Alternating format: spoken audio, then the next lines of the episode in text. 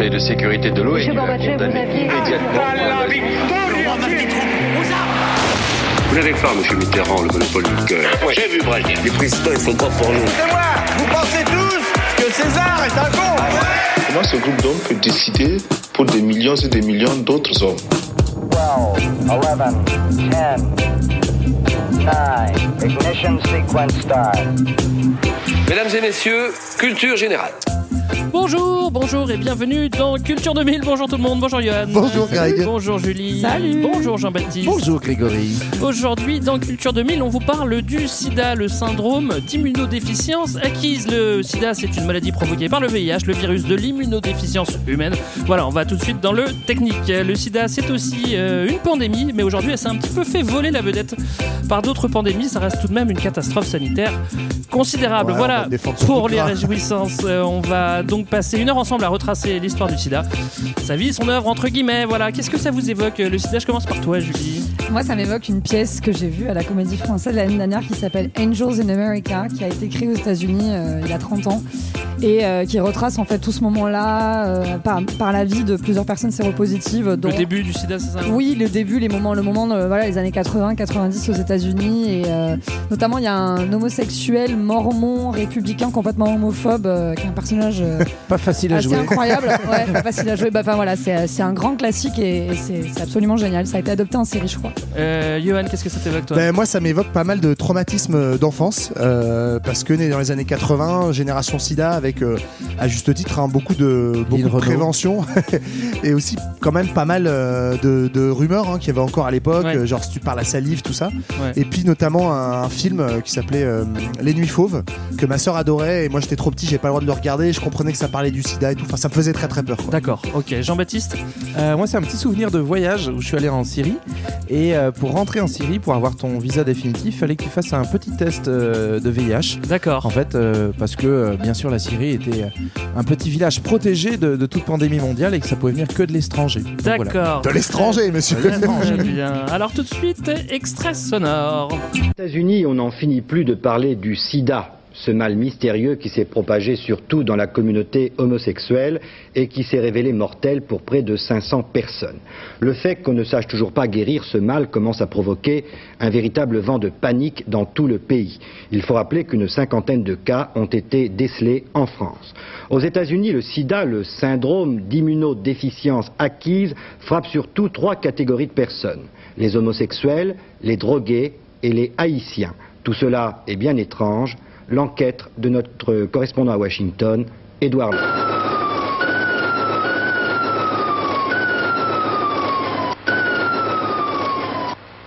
Texas, les premiers signes d'un vent de panique qui balaye l'Amérique, chez ceux qui sont supposés entrer les premiers en contact avec les malades, secouristes, ambulanciers. On prend un minimum de précautions sans très bien savoir si ça servira à quelque chose. Si j'attrape cette maladie au contact de quelqu'un, je ne sais pas si je ne vais pas la transmettre à ma famille. Ça m'inquiète beaucoup. J'ai vu des articles sur la contamination par les banques du sang. C'est très grave. Ça Voilà, c'est l'extrait d'un JT de truc comme ça 1980. pourrait tuer On comprend bien qu'à et cette époque-là, on ne sait pas trop de quoi on parle et les Ouais. gens sont. On c'est- n'est pas au clair sur les gestes barrières. hein. Surtout au Texas. je Voilà, pense. je pense que c'est pas le meilleur endroit. Voilà. Euh, pourquoi est-ce qu'on a décidé de vous parler du, du sida Pourquoi est-ce que c'est intéressant? Bah, comme tu l'as dit, euh, c'est quand même une, pandémie. On est, actuellement en, pandémie aussi, donc il y a des petits échos, on va voir. Mais c'est quand même une, épi- une épidémie mondiale apparue dans les années 80, qui est en décrue aujourd'hui, mais qui est toujours présente et qui a quand même tué euh, des dizaines de millions de personnes. Donc elle a un vrai euh, impact politique sur notre époque. D'accord. C'est déjà, un- on fait- on fait déjà presque un premier parallèle avec le, avec le Covid. C'est vrai que dans un monde globalisé, la maladie se déplace vite, comme les marchandises et les humains. On va tout de suite aller dans le grand 1. Panique en Amérique. Le déclenchement de l'épidémie. Alors on va pas débuter cette histoire du, du sida par la naissance euh, du virus, mais plutôt parce que par, par l'apparition euh, de, de l'épidémie. On est au début des années 80. On est plutôt en Californie. Il y a une maladie chelou qui atteint plusieurs patients, euh, majoritairement gays. On ne sait pas trop ce que c'est. Les médecins parlent parfois de pneumonie rare, mais ils sont surtout bien largués. On ne sait pas ce que c'est. Ouais, qu'il en, y a en fait, on, on trouve des symptômes euh, assez atypiques euh, de, de maladies qu'on pouvait connaître, mais euh, qu'on ne sait pas expliquer l'apparition. Ouais. euh, et, et puis, enfin voilà, pourquoi, pour- pourquoi en plus elle cible une catégorie particulière. Donc on le le trouve effectivement à Los Angeles et aussi à New York. Dans les deux cas, ça touche euh, la communauté gay. Et on, on- on- du coup, à partir de là, ça va commencer à mettre des premiers scientifiques sur la piste de bah, Ouais. d'une infection d'un type nouveau, mais on sait vraiment pas du tout si c'est une bactérie, si c'est Parce voilà, on que pour l'instant, on fait que constater en fait. On ne sait pas plus que ça. En gros, ouais, donc premier, les premiers symptômes qui apparaissent visibles, c'est euh, vraiment au début, euh, enfin l'année 1980. Et puis on a une première publication scientifique un an plus tard, en 81, qui identifie que c'est une MST, en gros. Euh, maladie sexuellement Voilà, transmissible. maladie sexuellement transmissible. On comprend qu'il y a des syndromes d'immunodépression, c'est-à-dire des petites maladies qui en fait viennent du fait que le système immunitaire ne se défend plus, mais on n'en comprend pas du tout la cause et on sait même pas que c'est un virus. On espère que c'est lié par exemple à une infection localisée, donc à un agent toxique que certaines personnes auraient pris. Et comme beaucoup d'homosexuels sont touchés, on pense notamment aux poppers, Mm. euh, voilà, qui est une, euh, Un une- solvant, une, une euh, drogue, un solvant qui est servi notamment, qui sert de, de dilatateur et qui est un peu hilarant. Et du coup, on peut penser que euh, c'est Ouais. ça. On- Malheureusement, entre guillemets, c'est pas ça. Alors à la fin de l'été 81, l'épidémie euh, accélère et ça commence à faire flipper tout le monde. Ouais, ben c'est un moment, on a déjà plus de 100 cas et surtout une létalité de 40%. Donc les gens commencent à flipper, euh, les médecins sont prudents, mais euh, les médias commencent à parler du gay cancer. Euh, donc là, on a les premières euh, stigmatisations de la communauté. Euh, c'est un syndrome qui est appelé aussi le Gay Related Immunodeficiency Disease, donc GRID, c'est le- la- l'acronyme, et c'est le Ouais, premier le nom premier nom. ouais. qui va être donné avant qu'il soit appelé euh, AIDS, donc SIDA en français à l'été 82. Donc on- quand on comprend que ça touche tout le monde. Mais ce qui est intéressant, c'est que en fait, même dans les communautés gays, euh, ce truc de gay cancer, c'est quelque chose qui va être conservé, un nom que- qui va être conservé dans la communauté parce que bah, ça permet de l'identifier euh, quelque part. Enfin, évidemment, c'est hyper euh, discriminant puisque ça touche pas que cette communauté-là. Mais même les gens concernés vont le- vont l'utiliser au départ. Hum. Alors euh, c'est vrai que euh, très vite il y en a qui se réjouissent hein, d'un d'un cancer gay. Euh, on voit tout de suite une punition divine. Malheureusement pour eux, bah, c'est pas trop le cas parce que la maladie commence à toucher d'autres personnes et les, les- les médecins continuent de con- constater Ouais. et ils apprennent néanmoins quelques. quelques En fait, trucs. à la fois, il y a un nombre de cas qui augmente, et puis à la fois, effectivement, on est aussi à- un peu en recherche, en fait. En, euh, donc, il y avait peut-être euh, en fait un certain nombre de cas qui étaient déjà visibles, mais qu'on n'avait pas répertoriés. Là, le fait qu'il y ait des publications scientifiques et qu'on commence à avoir un écho médiatique à ça, fait que euh, on se rend compte qu'il y a des, des- des nouveaux cas euh, vraiment nombreux et qui vont toucher donc d'autres profils, euh, notamment des toxicomanes, Ouais. euh, également la communauté haïtienne, et puis euh, aussi des, des, euh, des hémophiles. C'est des gens donc qui ont un souci de, de coagulation, de, dans leur sang se coagule pas bien, donc ça veut dire que bon, en cas de coupure, ça les met en danger. Et donc régulièrement, c'est des gens qui euh, ont des, Des transfusions. des transfusions Mm. sanguines pour leur permettre de rester en bonne santé. Donc du coup, ça, ça- ça- ces profils-là, ils quand même, ils, ils ramènent vers le sang en fait. Mm. Ça permet de se dire, il se passe sans doute euh, quelque chose par le sang. Et deuxième chose, euh, si des, hé- des hémophiles euh, qu'on arrive à développer cette maladie-là, alors que le sang qu'on leur transfère, il est traité, et notamment il est filtré d'un point de vue bactériologique et d'autres toxines, bah, c'est sans doute que c'est viral Mm. en fait, Mm. quelque chose de plus petit, on va dire, et qui n'est pas filtré dans le sang qui est transféré aux, aux hémophiles. Ah. Donc voilà, les premiers, les premiers faisceaux d'indices pointent vers un virus qui circulerait dans par le le sang. sang. Ok, en 82, la, la maladie devient euh, visible en Europe. Je, je dis pas apparaît en Europe. Euh, Il y a notamment beaucoup de cas vers la, vers la Belgique. Ouais, c'est ça. en- en- donc on est en 82, ça veut dire déjà deux ans euh, après les premiers cas repérés en, en- en Ouais. Amérique. C'est quand même intéressant aussi sur le temps de traitement de la maladie. Par exemple, toute chose euh, égale par ailleurs, hein, si on peut comparer, mais avec le, le Covid, où en fait deux ans après, on ne connaît toujours pas la cause de la maladie. Comme disait JB, on présuppose que c'est un virus, mais les équipes recherche le trouvent pas, et euh, le virus continue donc euh, de se répandre en Europe. C'est surtout en Belgique que ça apparaît, et notamment, on, on se rend compte pas à 100%, mais une grande partie des, des patients atteints de ce virus euh, proviennent de Kinshasa. Soit c'est des Congolais qui, Congo, qui arrivent euh, au Belgi- en RDC. Belgique, soit c'est des Belges qui ont euh, séjourné à Kinshasa. Du coup, 82-83, des médecins belges vont là-bas et là se rendent compte, en faisant des tests dans des hôpitaux, que, euh, enfin des tests, pardon, pas de tests sérologiques puisqu'on ne sait pas Ouais, encore ouais. le détecter, mais en voyant les symptômes, découvrent qu'il y a déjà des dizaines Des- des de malades, patients qui sont atteints de, ce, de ce, Mhm. cette maladie-là. Donc on se rend compte, voilà, Europe, Afrique et euh, Amérique sont touchés. On est vraiment sur une pandémie. Voilà, on, alors on commence à avoir quelques pistes pour comprendre euh, la maladie, mais le fait que la communauté euh, gay soit largement touchée en premier lieu, ça crée, ça, ça crée bah, de- tout de suite des amalgames, euh, ça, Ouais. ça, ça en arrange certains et ça en rassure Bah, d'autres en- aussi. En hein. fait, on va beaucoup jouer sur les stéréotypes de la représentation de, de la communauté gay. On va aussi jouer sur des, sur des rumeurs. Et puis aussi, si ça cible des catégories aussi spécifiques, bah, ça va aussi alimenter des théories du complot. Euh, Il y a un moment toute une rumeur qui circule sur la CIA qui aurait fa- fabriqué un vaccin ou un truc qui aurait dégénéré dans un laboratoire. Euh, Des choses qu'on entend Ouais, assez ou, même, souvent. ou même des personnes gays qui euh, soupçonnent en fait que ce soit euh, des, des gens réac qui aient euh, créé un virus pour les éliminer quoi. Enfin, Hmm. Et donc du coup, on est on est un petit peu dans le flou et, euh, et en même temps, le, bah, malgré ce flou-là, il y a une médiatisation qui prend de l'ampleur et euh, qui va accroître cette euh, stigmatisation, notamment dans les médias. On va parler de la maladie des 4 H pour homosexuels, héroïnomanes, hémophiles et haïtiens. Et, et il devait être content le mec qui a trouvé le, le Hey, cycle genre Eh, ça- vous avez vu mais je sais ce que c'est cette maladie c'est une maladie qui touche les gens en H nickel Ouais, Moi, mais les, bon les haltérophiles euh, sont pas du tout touchés. C'est quand Ouais, même c'est vrai chelou. que c'est bizarre. Julie. Dans le genre désinformation aussi, à l'opération Infection de 83 à 87 qui est lancée par le, le KGB soviétique qui prétend que le département de la défense des États-Unis a créé le virus du sida. Bon, après, le- les États-Unis vont dire bah, vraiment, on met le haut là, là, parce que c'est. Seriously ça bénéficie à Ça, personne, mais ça C'est va, vrai qu'on ça est, va en plein loin. dans la, on est en plein dans la guerre froide. hein. Moi, On a C'est ça. toujours des Ouais. soupçons. hein. Il y a un paradoxe quand même, c'est qu'en fait cette stigmatisation, à la fois, bah, effectivement, c'est c'est c'est très euh, choquant et compliqué pour les communautés les plus touchées parce que euh, du coup ça, ça leur jette l'eau enfin ça jette l'opprobre euh, sur eux et en même temps euh, ce qui est paradoxal c'est que comme on cible des communautés spécifiques et plutôt marginales ça crée paradoxalement une surmédiatisation genre ah c'est trop bizarre on les diabolise mais comme si le reste de la population ne craignait rien et donc il y a aucune prévention qui est mise en place c'est ça Mm. qu'il faut dire donc euh, deux trois ans après l'apparition de la maladie alors que les médecins sans avoir identifié le virus savent que ça se transmet par le sang on n'avertit pas du tout la population il n'y a pas de campagne de prévention et donc en fait les gens continuent d'avoir des rapports à risque et ils se disent bah si je suis pas dans les 4 H je suis tranquille ouais, ouais.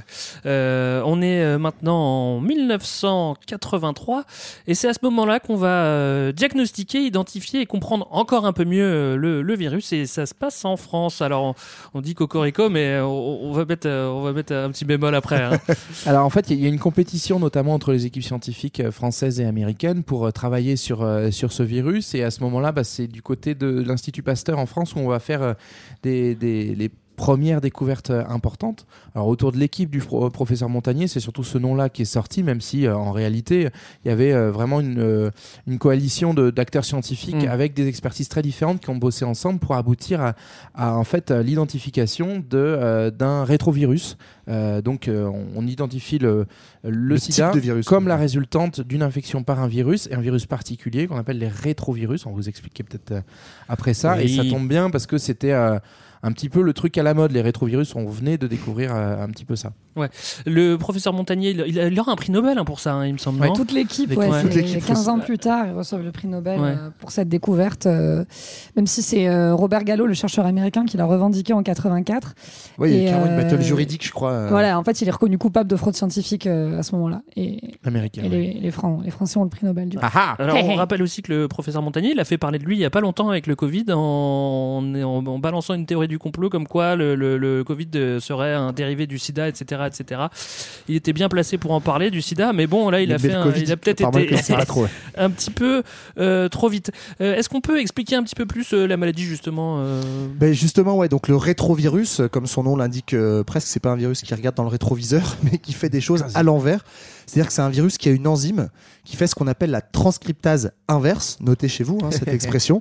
C'est-à-dire en fait que elle va à partir de, elle va synthétiser de l'ADN hmm.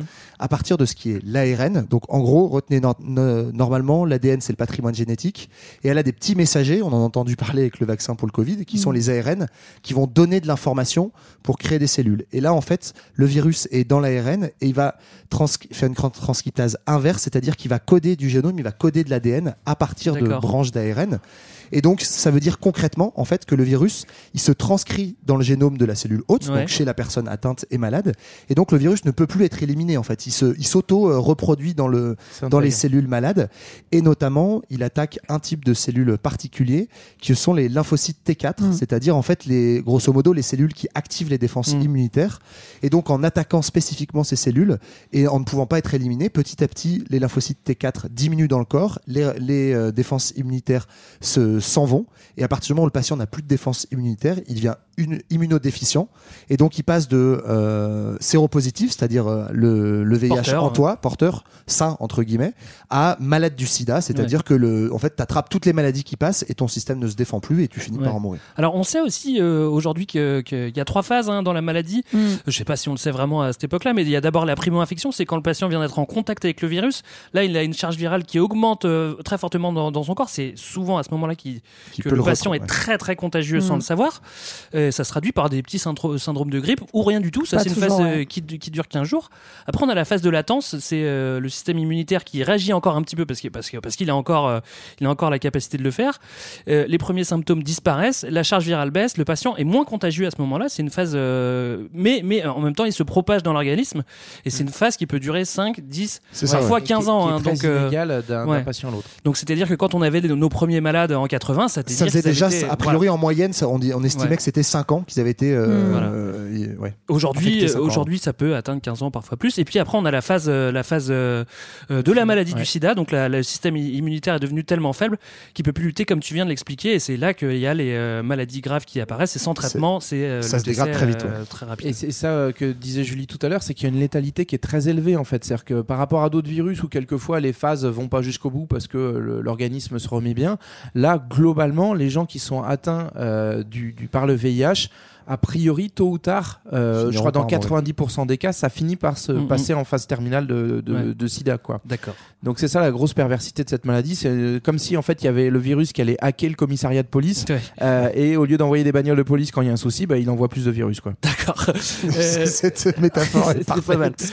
Alors, je, je suis pas sûr qu'on sache euh, tout ça déjà en 83 parce qu'on ne connaît pas encore euh, l'origine de la maladie et c'est ce que les chercheurs vont chercher dans le grand 2. Aux origines du sida, une histoire coloniale. Alors, vous avez dit que c'était pas la CIA qui avait créé le virus, vous appelez, vous affolez pas, c'est pas non plus Tintin qui a créé euh, le, le VIH dans un laboratoire seul. Mais c'est P4 con. quand il était au Il Congo. On va vous expliquer ça un petit peu plus tard. En attendant, la procédure, c'est d'essayer de remonter à l'origine de, de l'épidémie. On cherche un patient zéro, ce qui est souvent impossible à faire, hein, mais euh, ça n'empêche pas d'en désigner un Ouais. euh, tout de même. Alors on en trouve un. C'est Si on impossible, cherche, on mais en ça, trouve ça fait toujours plaisir de désigner un mec. Ouais, ça tombe sur le pauvre euh, Gaëtan Dugas. Euh, donc, euh, on remonte jusqu'à lui, euh, qui est accusé par les médias d'être le patient zéro, qu'il n'était pas d'ailleurs. hein. Euh, Il était très actif sexuellement, donc voilà, ça, ça tombe un peu sur lui. On le Il désigne était comme le. Stewart. Il était steward, Et tout à fait. Et québécois, ça fait déjà beaucoup. Oui. Mais donc on le, on le désigne comme responsable des transmissions à partir de 1980. Euh, mais en parallèle, on développe aussi la sérologie, donc l'analyse du sang comme, euh, comme outil de dépistage, qui est en fait la seule preuve formelle hein, qu'on a d'une infection par le VIH. Et là, en fait, on découvre qu'on a des échantillons po- positifs au VIH dès les années 70 aux Ouais. États-Unis, dès les années 60 en Europe. Donc le virus circulait déjà Mm. depuis un moment, en fait. Mais ce qui change tout aussi, parce que jusqu'à présent, on, on constate la maladie, on constate la maladie, mais on constate, on constate pas la, la séropositivité, c'est-à-dire euh, quelqu'un qui a, qui a le, le- Qui a le le sida, virus, mais qui, est- mais, qui est- mais qui ne développe pas la maladie. Oui, justement, Là, à partir de ce moment-là, on peut le faire. Ça change aussi euh, Ouais. beaucoup la donne. Bah, justement, d'ailleurs, ce mot-là, on l'a peut-être pas Mm. expliqué, sérologie, séropositif. En fait, ça vient du mot sérum, qui est une des composantes du sang. Et en fait, on analyse le sérum euh, sanguin et en fait, on voit s'il est positif, c'est-à-dire oui, il y a bien des, euh, des traces du virus dedans, ou négatif, sinon il est, ça Mm. marche aussi Ouais. quand vous faites dépister pour d'autres maladies. Ouais. Et c'est c'est pour ça notamment que c'était si important de trouver l'origine du virus, parce que si tu n'identifies pas le virus, tu peux faire autant de prises de sang que tu veux, tu n'identifie pas les malades tant qu'ils n'ont Mm. pas de symptômes. Donc c'est possible de faire des tests sérologiques uniquement euh, à partir du moment où on a su identifier le virus. Alors, on a un bouc émissaire, notre pauvre Gaëtan. Alors alors que lui, le seul truc qu'il avait fait, c'était Prendre l'avion. collaborer avec, enfin, parce qu'il a collaboré avec les médecins pour, euh, pour faire avancer Ouais. la recherche. Et Oui. puis là, on, on montre Après, je crois aussi, qu'il n'a pas collaboré avec ses partenaires sexuels parce qu'apparemment, c'est pas Ouais. le seul, hein, mais à l'époque où euh, il a été diagnostiqué séropositif, euh, en gros, il a décrété qu'il n'y avait pas de raison que lui tombe malade et pas les autres, et donc il a conti- il Ouais, ouais, revendiquait le fait de continuer d'avoir des rapports non protégés. Mm. Voilà, Ouais. Bref.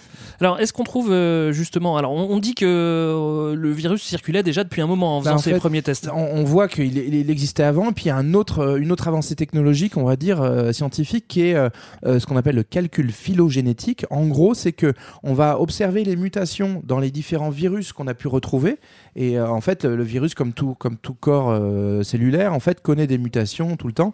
Et donc, Comme si le tu, Covid, voilà, si tu, si tu regardes euh, bah, le nombre de mutations communes, tu peux faire une espèce d'arbre généalogique et remonter un petit peu à, à quand est-ce que ces deux virus-là que tu collectes euh, se Mm. recroisent, euh, ont un ancêtre commun, quoi. Et en fait, on se rend compte du coup en remontant que, euh, que la première infection, euh, en, en tout cas le- euh, la, la première le, le virus commun, euh, on va dire l'échelon, euh, le, le chaînon manquant, il, il daterait non pas de il y a quelques dizaines d'années, mais peut-être presque d'un siècle en fait. Ouais. On se rend compte qu'il faut ouf, sans ouais. doute remonter au début du XXe siècle pour euh, voir apparaître le virus. On en est même pratiquement sûr. En fait, il n'y a pas de preuve sérologique là pour le coup, parce qu'on n'a pas d'échantillon de cellules humaines qui datent de cette époque-là.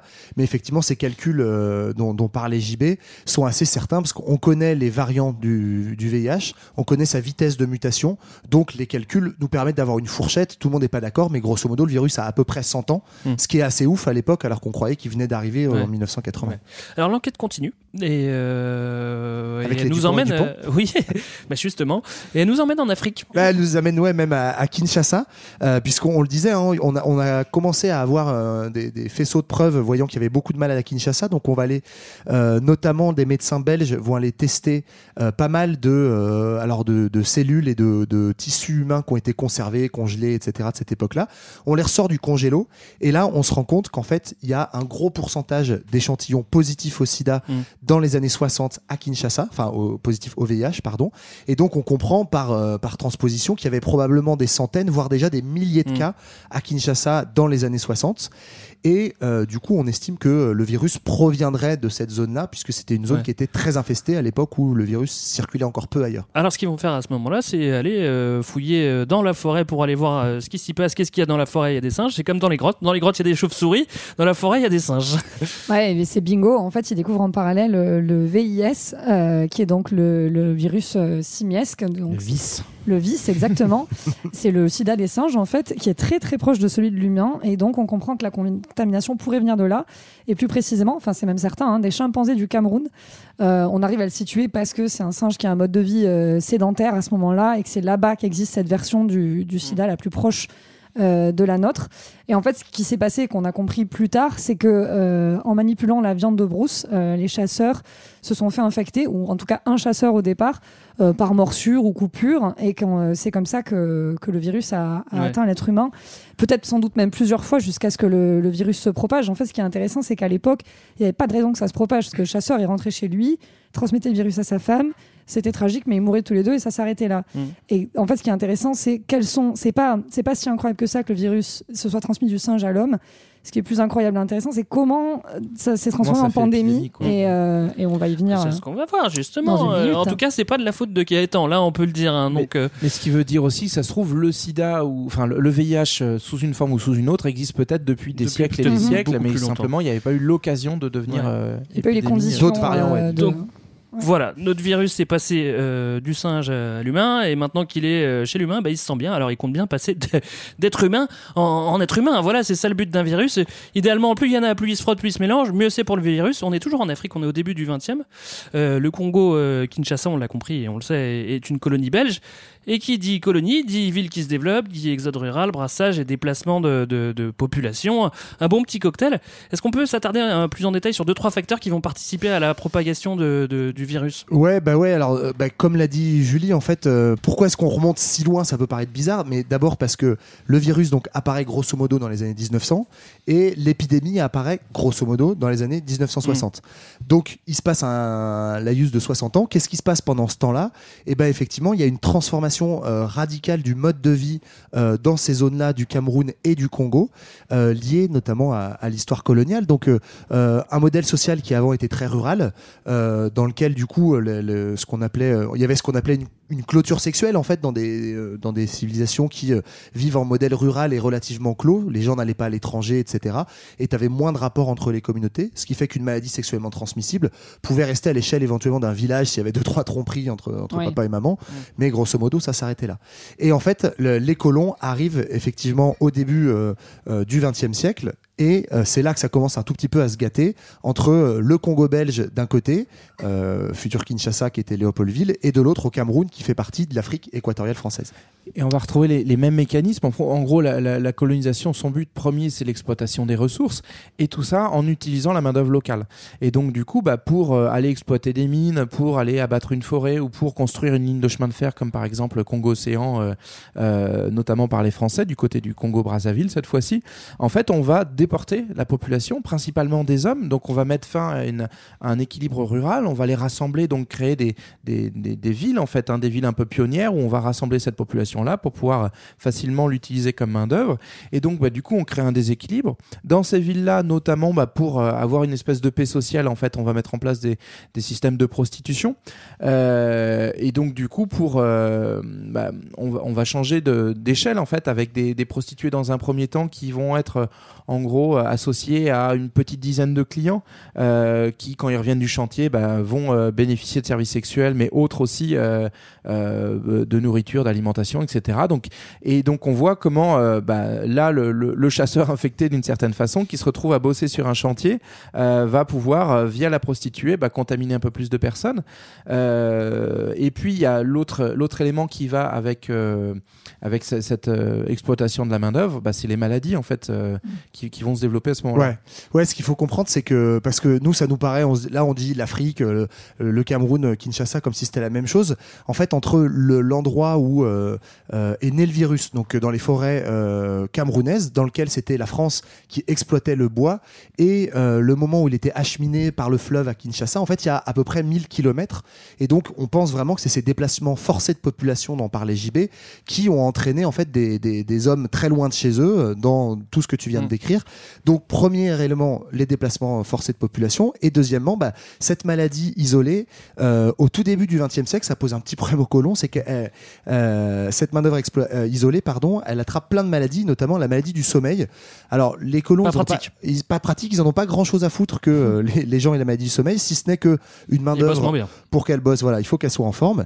Et donc, euh, quand on découvre cette maladie, on est tout fiers, euh, français et médecins français et médecins belges, de dire qu'on a un vaccin, mais comme c'est de la main d'œuvre quasi esclavagisée, etc., on vaccine à la chaîne très rapidement.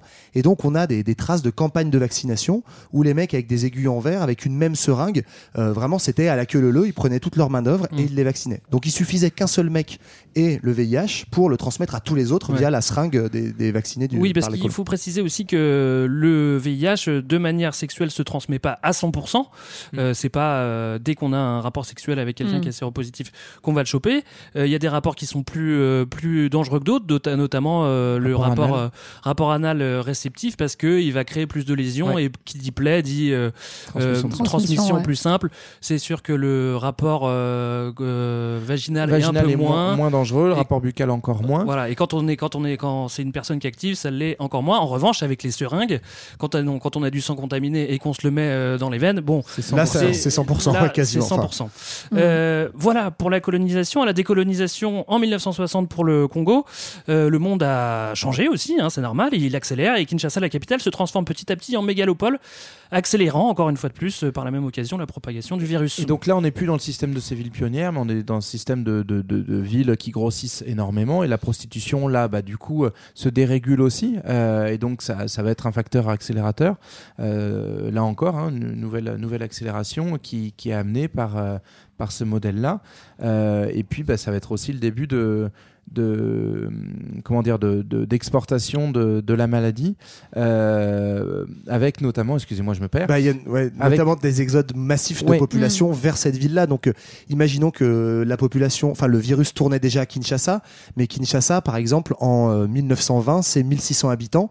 En 1970, c'est 1 million d'habitants. Mhm. Donc, avec l'exode au moment des indépendances en 1960, il y a en plus plein de troubles politiques, une guerre civile euh, dans le, le Congo fraîchement indépendant, qui font qu'il y a plein de, de- d'exodes de population qui fuient les campagnes, qui arrivent vers Kinshasa, et donc la ville grossit comme un champignon, et le virus euh, se trouve bien à l'aise pour, euh, pour croître. Ouais, et puis, Il y a- euh, oui, vas-y. Et puis il y avait un petit bonus aussi euh, que j'avais zappé, c'est que je cherchais. En gros, avec la décolonisation, bah, les cadres belges euh, se cassent euh, pour ce qui est du Congo, et on va aller chercher euh, notamment euh, en Haïti parce que euh, pays euh, francophone mais euh, non blanc, donc Mm. plus acceptable pour une population qui vient d'être décolonisée, bah, des cadres nouveaux, des instituteurs, euh, des médecins, des ingénieurs, et, euh, et donc du coup on va avoir une nouvelle population qui va arriver, et on suppose là qu'il y a eu euh, aussi Ouais. transmission, même si elle n'a pas été massive, bah, ça va donner une occasion au virus de voyager. Ce qui explique justement euh, ce- ce- ce- cette prédominance du, du virus chez, chez les Haïtiens avec les quatre H qu'on avait expliqué au début. On quitte Kinshasa, on revient en, en- en Amérique dans les années 70,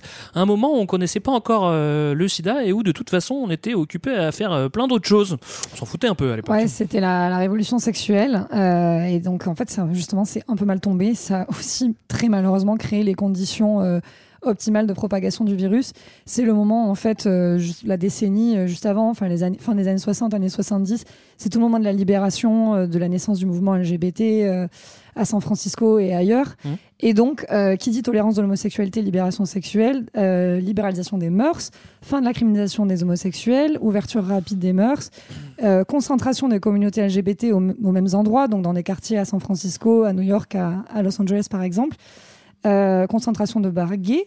Et donc, voilà, cocktail parfait pour propager le virus le plus vite possible. Euh, Il y a aussi les collectes et transfusions de sang distribuées aux hémophiles, qui sont des facteurs de, de transfusion importants à ce moment-là, les seringues, les seringues échangées pour les personnes euh, toxicomanes, Euh, l'explosion du tourisme sexuel international aussi. Ouais. Bon, là, Bah, notamment, c'est là où on retrouve Haïti, parce Oui. que euh, pour euh, une partie de la communauté homosexuelle, euh, enfin pour certains euh, membres de la communauté homosexuelle, surtout avant la libéralisation et la révolution euh, sexuelle, bah, en fait, c'était plus simple d'aller vivre son, son homosexualité à l'étranger, et donc il y avait un tourisme sexuel Ouais. qui s'était installé, et Haïti était notamment bah, une, une bah, je sais pas si on dit une destination ou une cible, mais, euh, mais dans tous les cas, du coup, ça explique aussi, euh, c'est un relais possible de la transmission Mm. euh, et de l'arrivée du virus. Mais là encore, on redit bien, en fait, que le virus vo- voyage ponctuellement, c'est pas.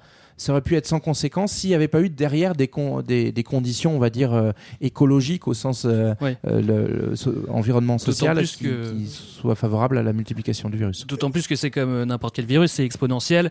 Et euh, je, je vous l'ai dit tout à l'heure, mais c'est vrai que quand on a un patient qui vient d'être infecté en primo-infection et qui va être très très actif euh, dans, euh, dans un bar à backroom ou peu importe où, hein, euh, forcément ça peut Ah ouais. devenir une bombe, une bombe euh, euh, contaminatrice. Quoi. Ouais, et en plus, dans ce que disait Julie, par exemple, euh, la promiscuité sexuelle, elle est très forte. Euh, bah, justement, par exemple, on, on prend l'exemple de San Francisco, où comme avant, l'homosexualité était très criminalisée, il y avait des rares lieux un peu de tolérance, et donc les homosexuels se rassemblaient beaucoup plus dans ces, dans ces endroits-là. Et donc, au moment de la libération sexuelle, effectivement, et ben, comme tu dis, ça, c'est le- ça circule très vite, les rapports sexuels, sexuels s'ouvrent très vite, et donc le risque, quand on sait pas qu'il y a un virus qui circule, c'est ça. D'accord. Euh, on se fait une petite pause musicale pour reprendre nos esprits. On a déjà bien avancé. Qu'est-ce qu'on s'écoute, euh, Je te redonne la De la bonne humeur, Greg. Non, bah, c'est Oh, un tu peu- me fais peur là. C'est un peu dur pour moi hein, de faire le lien Sida Musique sans vous parler de Mano Solo. Hein, Manon avec euh, Mano, pardon. je l'ai appelé Manon. Il était trans. Euh, avec les picons que tu t'envoyais dans le gosier et la dope que tu t'injectais dans les veines. Au milieu des années punk parisiennes, t'avais déjà sans doute ta dose d'années sombres. Avec le sida par-dessus, ça devenait franchement compliqué d'être dans la joie. Moi, bah, je t'écoutais naïf hein, à 12 ans en te programmant sur mon radio réveil avant d'aller au collège. Bizarrement, je crois que ça m'a pas vraiment aidé dans mon penchant mélancolique. Alors c'est vrai, comme tu le chantais toi-même avec du sang plein les orbites et même du plastique sur la bite, t'as sûrement dû être recalé à l'examen du grand sage et quand tu es mort du sida en 2010. Nous on s'en fout, on t'aime quand même. des petits parisiens et même des petits gavroches, les deux mains au fond des poches, qui te en coin avec des têtes de petits malins. Alors je t'ai dit, allez viens mignonne, allez viens, on en fait un. On le tiendra par la main, tous les trois, on rigolera bien. Mais c'est là que t'as dit que la vie, c'est pas du gâteau, et qu'on fera pas de vieux os, qu'on fera pas de marmot, pour l'heure qu'elle est tout haut, que la vie c'est pas du gâteau. Même si je gagne pas ma vie, et même si j'ai le sida, moi ça me coupe pas l'envie, moi je me dis ouais, pourquoi pas, je voudrais mordre à pleines dents, dans les jours d'un enfant. Je dirais salut mon petit gars, lui me dirait salut papa. J'emmènerais faire des conneries, tous les trucs qui sont pas permis. Comment guettera les meufs, comment c'est qu'on fait la teuf. Mais c'est là que t'as dit que la vie, c'est pas du gâteau, et qu'on fera pas de vieux os, qu'on fera pas de marrons, pour l'heure qu'elle est tout haut. La vie, c'est pas du gâteau, c'est pas du gâteau.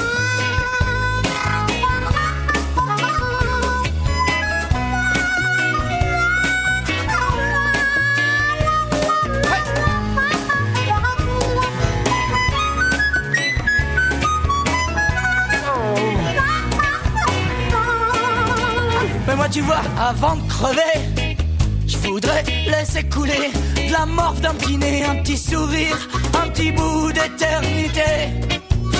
Tu me dis que tout ça c'est des fantasmes, Et j'ai du mal à te contredire.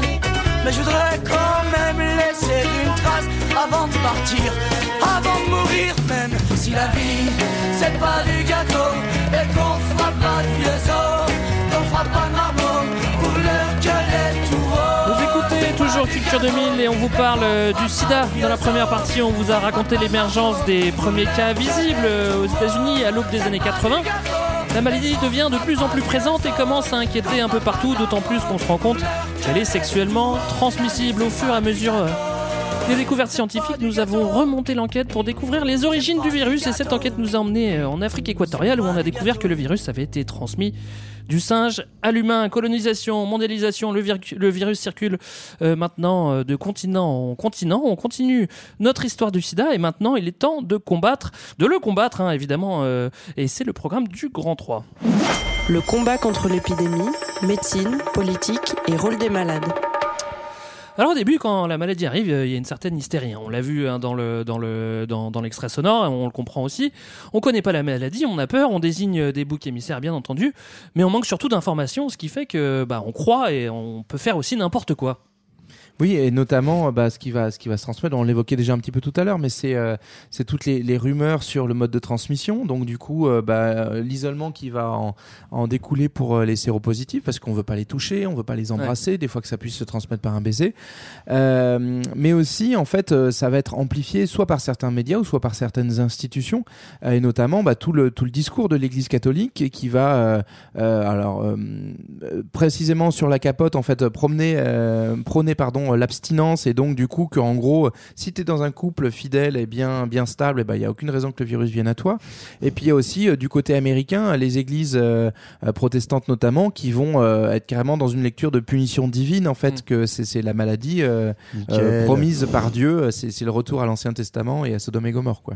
Oui. Ouais, à ce moment-là, on a le télé- télé-évangéliste. Oui, oui, c'est un métier. Euh, T'es sur Minitel ou pas qui est très- 3615 qui est- télé-évangéliste. qui est très médiatique, qui s'appelle Jerry Falwell, qui a notamment aidé à faire élire un certain Ronald Reagan. Euh, donc lui, il déclare à la télé que c'est Dieu qui a envoyé le sida voilà, en guise de rétribution divine suite aux péchés commis par les personnes infectées. Donc voilà, c'est sympa. Et cette hystérie collective, elle va quand même très loin aux États-Unis. Donc c'est- ça va quand même jusqu'à euh, fermer des clubs gays et euh, faire exclure un élève hémophile de son collège. Ouais. Euh, donc voilà, enfin des, des mesures, euh, ça part dans tous les sens. Ouais, ouais, ouais, D'autant plus que la prévention démarre pas de ouf parce Non. que euh, tout le monde est paumé aussi. Enfin, je, je défends pas les. les- Non, mais je Ouais, mais il y a quand même un gros retard à, à l'allumage des politiques euh, publiques et des politiques sanitaires. Pour le coup, là, c'est pas du tout l'emballement qu'il y a eu avec le Covid, avec paf, on arrête tout et d'un seul coup, euh, on transforme nos modes de vie. Euh, Il y a cette idée que c'est des communautés relativement marginales et lointaines. Et en fait, quand même, les pouvoirs publics laissent d'une certaine manière euh, circuler ces fausses informations, des informations, puisque on sait quand même au milieu des années 80, on sait que c'est un virus, on sait qu'il circule par le sang, mais euh, voilà, pendant plusieurs années, euh, il n'y a pas de, il a pas de campagne publicitaire, il n'y a pas de matraquage, on répète pas ça, on prévient pas les gens, et donc ça laisse plein de gens un peu isolés parce que c'est aussi une maladie bah, qui touche plus les grandes villes, euh, etc., les endroits où forcément il y a plus de circulation population, et donc euh, plein d'endroits, euh, plein de gens n'ont pas du tout les infos euh, nécessaires. Après, il y, a- il y a aussi euh, un contexte de, de révolution ou de contre-révolution conservatrice. Autant les années 60-70, ça a été la révolution, Mm. euh, euh, la libéralisation des mœurs. Autant dans les années 80, bah, c'est Reagan, c'est Thatcher, c'est le retour aussi à, à une certaine, un, voilà, un certain conservatisme. Et du coup, la question sexuelle euh, bah, est un gros tabou. Donc, euh, ne serait-ce qu'évoquer euh, l'usage du préservatif, c'est euh, faire l'apologie euh, de, du sexe et donc, euh, du coup, bah, encourager des jeunes à pratiquer alors qu'ils sont pas mariés, Ouais. etc., etc. Et, euh, et là-dessus, bah, ça, va être amplifié, bon, notamment, je l'avais dit, par, euh, la position de, l'Église.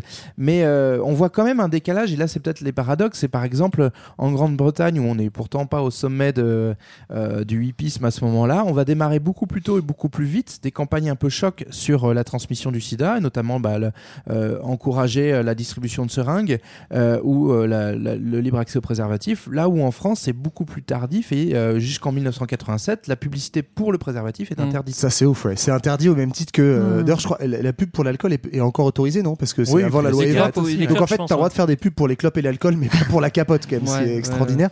Mais comme dit JB, ça montre bien ce tabou moral. Et euh, cette question des seringues, par exemple, ce qui est fou, c'est que euh, en France, on, compte, on a encore ce débat aujourd'hui euh, autour des salles de shoot, etc. Ouais. Et effectivement, paradoxalement, en Angleterre, en Allemagne, euh, les politiques publiques sont quand même euh, plus, à- plus en avance que euh, Mm. la France de ce point de vue-là. quoi. Ouais. Euh, bon, alors euh, c'est vrai que c'est le, le- le début de, de, de la capote. Hein, c'est vraiment le masque chirurgical du SIDA, la, la capote. Et c'est fini le boyau de porc. Maintenant, c'est du latex. Hein, donc, euh, faut pas, s'en- faut pas s'en latex aussi pour Voilà. Euh, c'est le moment aussi justement où tu l'as dit. Il y a les distributeurs de seringues euh, qui apparaissent. euh, euh, les, les années 80, c'est aussi les années héroïne. Il y a beaucoup d'héroïne à ce moment-là. C'est les années Picous. Bon, il y a- Mano Solo. Hein, on l'a écouté avant. et bah, ça va lui lui tomber dessus aussi. Une- donc une prévention qui démarre plutôt euh, timidement. Ouais. Mais euh, à côté de ça, on va aussi commencer à chercher des, des, des traitements. Et forcément, c'est pas miraculeux. hein. Il n'y a jamais de, de, de molécules d'un coup comme ça qui marchent. C'est toujours des, des petits pas qui, qui fait que ça avance. Et euh, mais il y a quand même une molécule, qui apparaît. Ouais, mais ce qui, est, ce qui est intéressant aussi, c'est en lien avec tout ce qu'on vient de dire avant, c'est que les budgets alloués sont ridicules. quoi. C'est c'est quatre ans après la maladie aux États-Unis, il y a eu 6000 morts. Euh, Reagan n'a jamais dit le nom de la maladie en public, quand Ouais. même. C'est vraiment ça pique. Bah, c'est euh, la honte, vas-y, je veux pas ça le dire. Il y a une seule compagnie pharmaceutique aux États-Unis qui cherche sérieusement un traitement, donc ça avance lentement, c'est très cher. Et bon, donc il y a un- quand même une première piste en 85 avec la mise en place d'un essai, de- essai pour un antirétroviral qui s'appelle l'AZT. Euh, donc ça, ça ralentit la rétrotranscriptase dont parlait, euh, dont parlait peux tout à l'heure. tu peux nous rappeler. Oui, bah, je, vais, je vais tout à fait faire ça. Ouais, c'est le fait que l'ARS du virus code de l'ADN. L'ARN, l'ARN. L'ARN, bah voilà, super. Donc c'est le, ça ralentit ce phénomène-là et euh, la destruction de ces fameux lymphocytes euh, TK, donc les globules blancs en fait qui protègent le système immunitaire Ouais. chez les malades. Euh, donc c'est censé ralentir ce phénomène-là. On est en 85, hein, c'est ça. Du Voilà, coup, sauf qu'en on est très peu de temps après. Est-ce que euh, c'est On, est- Bah- on est en 85 sur, euh, sur la découverte. Après, il y, a- il y a toute la phase aussi de, De mise sur le marché. Voilà, mise sur le marché, est des lente. brevets. Mais là aussi, moi, je trouve que c'est intéressant de comparer avec ce qui se passe aujourd'hui. euh, avec, euh, alors là, on est presque dans l'extrême inverse. Plein de gens qui disent, ouais, ça va trop vite, faudrait calmer, etc. Faut s'imaginer comme ça allait lentement, Ouais. non pas avec le Covid, mais avec le SIDA. Donc, premier malade 80, premiers essais cliniques de traitement 85, mis sur le marché en 87. Et là, attention, la, Z- la ZT arrive, mais c'est pas en mode, bam, on le spread partout et tout le monde prend de la ZT. Le traitement, il coûte 10 000 dollars par an. Ouais. Donc c'est quasiment personne en fait qui peut se le payer. Euh, on estime qu'il prolonge l'espérance de vie d'à peine un an, hein, parce que c'est tout début, donc Ouais, euh, ouais. c'est bien, mais c'est pas non plus génial, quoi, euh, un Ouais, an de plus. ouais. Et en plus, euh, il n'y a pas beaucoup d'informations, donc il n'est pas toujours très bien diagnostiqué sur le moment où le prendre pour qu'il soit Mm. efficace, euh, à quel stade de la maladie, etc. Du coup, beaucoup d'effets secondaires. Euh, bref, c'est très compliqué. Ça fait que il y a plein de malades qui refusent de prendre la ZT, soit parce qu'il est trop cher, soit parce qu'on se rend compte que bah, il crée des effets secondaires, qu'il n'est pas très efficace. Tout ça dans une ambiance de labo pharmaceutique qui verrouille le truc pour des raisons économiques. Mm. Donc il y a un labo euh, qui euh, produit la ZT et en fait qui euh, verrouille les autorisations sur le, la mise sur le marché d'autres médicaments. Donc euh, grosse colère des malades qui commence euh, Ouais. à apparaître quoi. Alors pour préciser, là on parle d'une seule molécule, hein, parce qu'on va entendre Ouais. parler euh, plus tard de, de trithérapie. Euh, Là, c'est trithérapie, la ça sera avec euh, trois molécules. Euh, c'est ce qu'on verra apparaître dans les années 90, euh, justement, la, la, la trithérapie. Bah, qui va être un peu d'ailleurs euh, poussé euh, sur euh, euh, par la pression des malades. C'est ça qui est intéressant en fait, c'est que donc les malades sont assez peu satisfaits d'avoir un seul interlocuteur labo qui est hyper lent et, avec un, médicament qui est peu satisfaisant.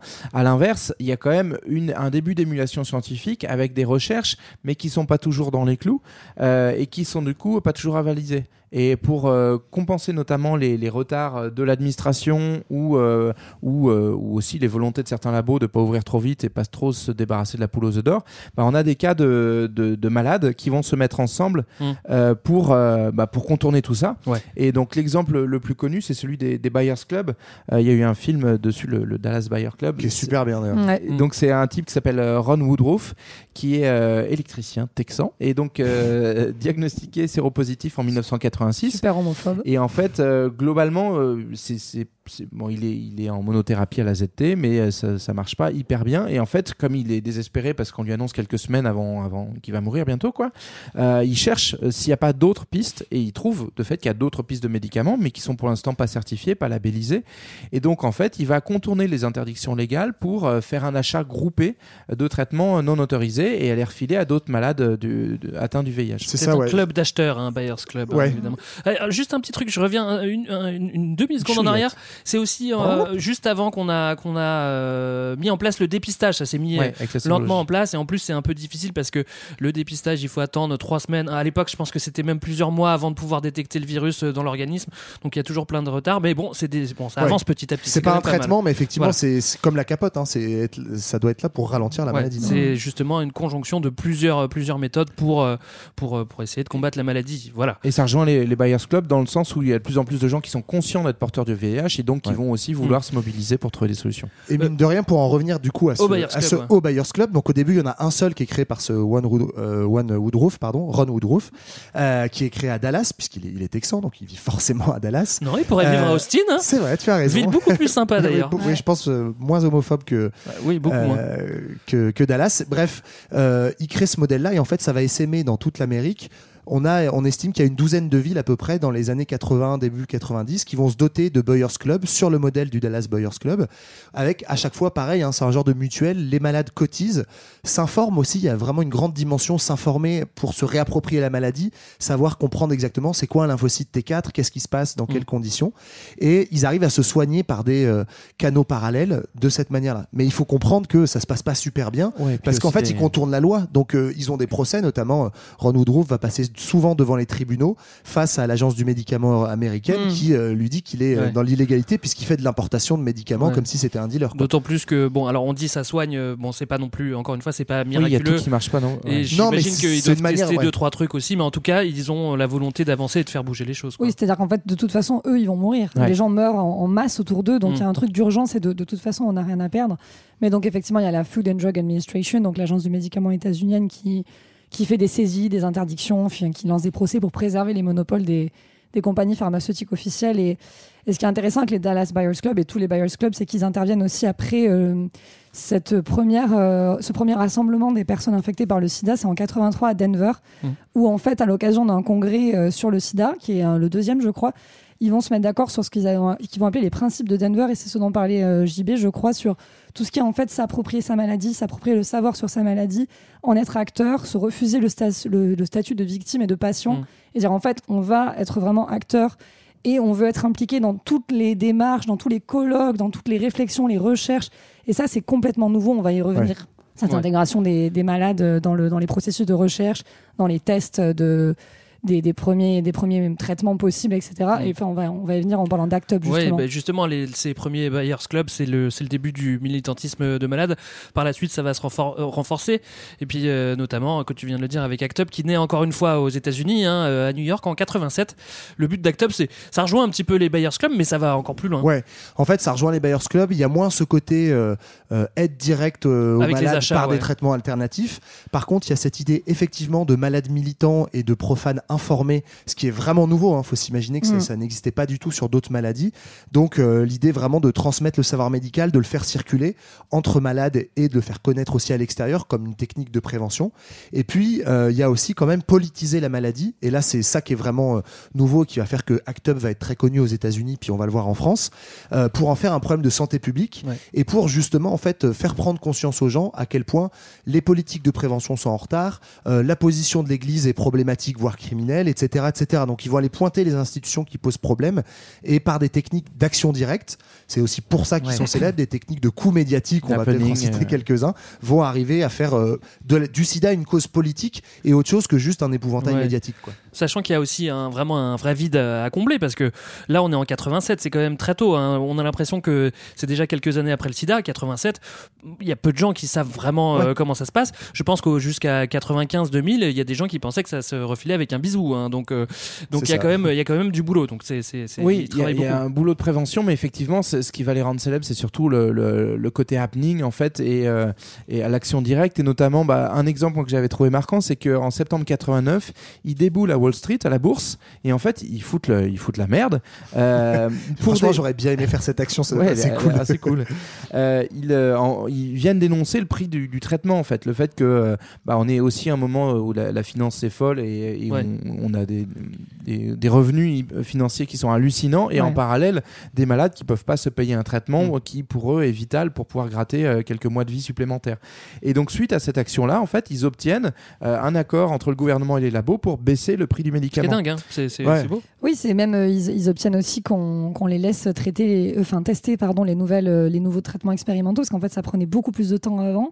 Et donc ils disent en fait euh, non, faites-le sur un temps court et sur plein de gens, ça accélérera le processus, on pourra avoir accès aux, aux traitements expérimentaux plus Ils vite. acceptent un peu d'être des malades cobayes en fait, hein, ça, en disant qu'ils ils le font aussi pour les autres. Donc Voilà. il y, a- il y a quelque chose de très collectif en fait. Puis ils voient, ils voient les gens mourir, je veux dire, euh, de, de façon euh, massive. Il y a aussi euh, tout un réseau d'entraide hein, qui se met en place dans cette communauté LGBT. De, voilà, ils accompagnent les gens à l'hôpital, ils, ils embauchent des avocats pour rédiger des testaments. Mais en fait, justement, après, il y a un basculement de bon, en fait, on veut pas juste rédiger des testaments, on veut que ça se bouge pour nous filer des, des traitements et des médicaments. Donc en fait, Act Up, c'est vraiment fondé un peu sur cette colère. Et c'est pour ça que voilà, ils ont les blouses blanches euh, couvertes de sang, euh, qu'ils Ouais. arrivent avec des tombes, euh, des images de tombes devant la FDA pour dire en fait, on, on est en train de mourir et on est en colère et on veut que ça bouge. Et il y a cette colère contre les labos, puis aussi la, la colère contre les institutions sociales plus Ouais. classiquement, parce qu'en fait, on a quand même euh, une barrière préventive contre le sida à ce moment-là qui est connue et qui est sur vérifiée à 100%, qui est le préservatif. Et euh, notamment, alors on l'a pas précisé, mais en fait, la recherche a, a montré que le, les- le sida se transmettait, enfin le VIH se transmettait par euh, l'échange de, de flux, donc principalement le sang, mais également le lait maternel, parce qu'on n'en a pas parlé, mais en fait, une mère porteuse d'un enfant va transmettre le, le VIH à, à- à son, Son enfant. enfant. Mhm. Et euh, que ce soit par le sang ou par le lait maternel. Et puis les sécrétions euh, sexuelles, donc que ce soit le sperme ou la cyprine. Et donc, du coup, le préservatif euh, est, est vraiment un rempart existant, à tester, prouvé. Mais en même temps, il y a des institutions sociales, donc je évoqué tout à l'heure, l'Église, Mhm. qui. Je euh, trouve très dur contre l'église. Ouais. Mais ils font des actions assez rigolotes. Par exemple, ils font du jet de capote sur Cardinal. Ouais. Ils recouvrent une maison d'un sénateur aussi euh, homophobe euh, d'une capote géante. C'est ça, c'est euh, une, une action assez récurrente, on en reparlera Ouais. en France, le, le- le recouvrage Ouais. par capote, Ouais. mais aussi euh, bah, pour euh, faire la pression pour que le préservatif euh, rentre par exemple dans l'école, parce que bah, en fait il y a une sexualité des jeunes qui est totalement hors de contrôle Qui est et tabou. qui, qui est Mm. tabou quoi donc euh, du coup le- leur donner aussi un moyen de se protéger Alors Act Up, euh, là on était euh, aux États-Unis et, ben, et puis en- on arrive en France en 89. Euh, là Act Up se crée en, en France, c'est le même mode d'action, mais comme c'est en France, on, les actions nous ont un peu plus marquées, on Ouais. les connaît un peu plus. euh, Bah oui, bizarrement nous ça nous parle plus. Donc par exemple une des actions, euh, on- JB vient de l'évoquer, c'est euh, ils ont euh, en 93 pour le coup, donc un peu plus tard, Act Up est créé à Paris en France en 89. Euh, ils déroulent une capote sur l'obélisque de la Concorde à Paris. Moi, je m'en souviens, je me souviens de l'avoir vu, mais pour moi, c'était, euh, c'était pas fait de manière. euh, mais, je- mais en fait, je délire, hein, mais pour moi, c'était, euh, c'était institutionnel. En fait, il l'avait fait pour. Ah non euh, non non, non il elle est fait à restée- l'arrache. ouais. elle est- c'est Hmm. resté euh, très peu de temps en fait. La police est arrivée après à décapoter euh, le l'obélisque. J'aurais bien aimé voir les flics en train de réenrouler la Il, capote. il l'avait pas refait après de manière. euh, Peut-être. Bon, Ouais, peut-être longtemps. En tout cas, ça, c'est une action coup de poing. Juste un petit mot quand même, c'est intéressant. Il y, a- il y en a d'autres, hein, des actions comme ça. Mhm. Euh, ils ont fait un faux mariage aussi homosexuel un peu plus tard euh, à l'église Notre-Dame de Paris. Mais aujourd'hui, ça nous paraît presque évident parce que c'est devenu assez commun euh, des modes de mobilisation euh, coup de poing médiatique pour choquer. On pense aux Femen, par exemple, dans Mhm. les années 2010, qui ont beaucoup fait ça. Mais Act Up invente pratiquement un, un modèle de, de militance en fait en faisant ça. Ouais. L'action coup de poing, etc., due à cette urgence, c'est assez peu les commun. antinucléaires, ils faisaient pas ça dans les années 70. Un peu, si un peu, t'as raison. Ah. c'est- à cette époque-là. Non, non, mais je vois ce que tu veux dire. En tout de cas, désobéissance voilà, civile, en et, fait, et hein. par la provoque morale aussi, justement, en luttant contre ces institutions religieuses, sociales, etc. Ça choque beaucoup. euh, on choque le bourgeois et c'est c'est ça le but, quoi.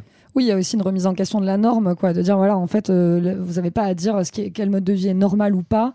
Euh, Il y a aussi, euh, une fois qu'on a plus accès au traitement, tout ce qui est de droit et enjeux des minorités, euh, travailleurs et travailleuses du sexe, toxicomanes, migrants, prisonniers, des gens qui sont infectés mais dont personne ne s'occupe vraiment. Il n'y a pas de campagne ciblée. Donc voilà, c'est aussi des- cette association-là, Mm. entre autres, qui va qui va prendre euh, ces gens-là en charge et donner une vraie dimension euh, queer aussi de, de remise en question des normes euh, à cette association. Ouais, pardon, juste un dernier truc là-dessus, mais aussi ce qu'on a un peu oublié de dire, c'est que euh, un des problèmes de prévention majeurs, c'est que beaucoup de gens ont honte en fait d'assumer Ouais. leur maladie, notamment du fait qu'il y a un tabou moral sur la capote, sur la sexualité. Enfin, on est vraiment très très en retard sur ces questions-là, si, si tant est qu'on ait rattrapé notre retard aujourd'hui. Mais et donc du coup, euh, Act Up participe de ça aussi, c'est-à-dire que c'est la première fois qu'on voit des anonymes témoigner devant des caméras, devant des micros, disant voilà, je suis malade du SIDA, voilà ce que c'est mon quotidien.